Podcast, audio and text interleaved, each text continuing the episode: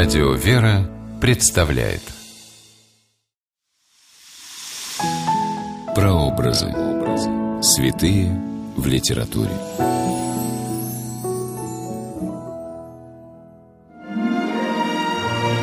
Русские историки XIX века Карамзин, Забелин, Соловьев, Костомаров много сделали для того, чтобы доказать Россия богата своими национальными героями – и замечательные дела наших предков достойны изучения не меньше, чем подвиги героев античности.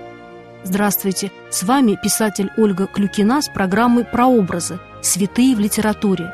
Сегодня мы говорим о святом преподобном Дионисии Радонежском и произведении историка и писателя Николая Костомарова «Повесть об освобождении Москвы от поляков в 1612 году и избрании царя Михаила».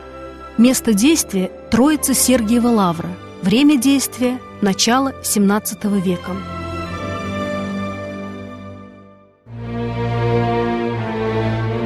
Историки назвали начало XVII века смутным временем на Руси.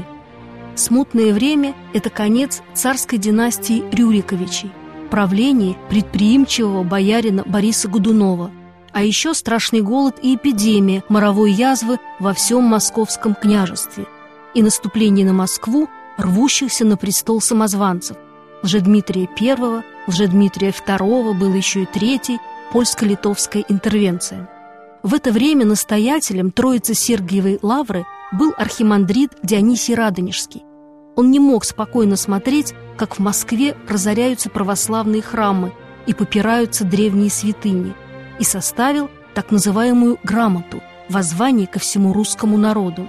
В повести об освобождении Москвы от поляков в 1612 году и избрании царя Михаила писатель Николай Костомаров не случайно приводит текст этого воззвания, и через несколько веков в нем слышится взволнованный голос архимандрита Дионисия.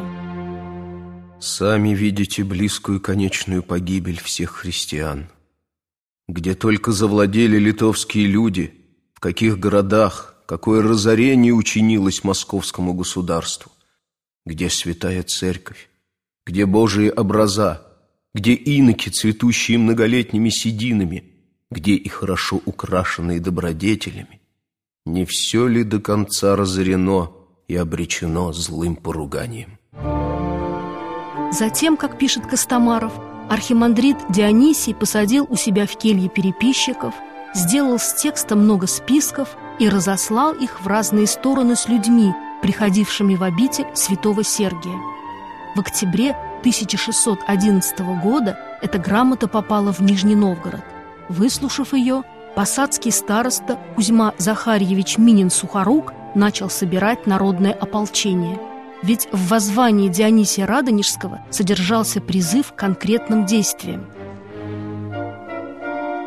«Бога ради положите подвиг своего страдания, чтобы вам и всему общему народу, всем православным христианам быть в соединении, и служилые люди однолично, без всякого мешкания, поспешили под Москву на сход, ко всем боярам и воеводам, ко всему смиренству народа, всего православного христианства. Вскоре русское ополчение во главе с Мининым и Пожарским двинулось на освобождение Москвы, а по дороге зашли в Троице Сергиев монастырь, где встретились с автором воззвания. Архимандрит Дионисий со всею братью служил молебствие, освещал воду, все войско окропил святой водой – молили Бога, чтобы даровал победу православному воинству над иноверцами. В XIV веке основатель Троицы Сергиевой Лавры, святой Сергий Радонежский, благословил московского князя Дмитрия Донского на битву с ордынцами на Куликовом поле. В XVI веке его последователь, архимандрит Дионисий Радонежский, вдохновил русское воинство на битву за Москву преподобный Сергий Радонежский послал на Куликово поле двух монахов из Троицкого монастыря – Ослябу и Пересвета. Вот и Дионисий Радонежский во время боев на улицах Москвы прислал в город монаха Троицы Сергиевой Лавры Авраамия Палицына, сумевшего поднять дух русского войска. Кричите «Сергиев! Сергиев!» Чудотворец поможет – вы узрите славу Божию. Весь табор казацкий поднялся. Одни в богатых, шитых золотом зипунах, другие босые и оборванные, кидались за Москву-реку и кричали «Сергиев! Сергиев!» События смутного времени Николай Иванович Костомаров кропотливо изучал по историческим документам. В своей повести он во всех красках описал победное вступление русского ополчения в Кремль большим крестным ходом. Пошли архимандриты, игумены, священники с крестами, иконами и хоругвями.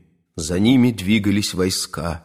Впереди духовенства был архимандрит Дионисий, приехавший из своей обители нарочно для такого великого торжества веры и земли русской. Преподобный Дионисий Радонежский встал на защиту Отечества, имея при себе самое сильное оружие – слово и молитву. С вами была Ольга Клюкина. До новых встреч в авторской программе «Прообразы. Святые в литературе». Прообразы. Святые в литературе.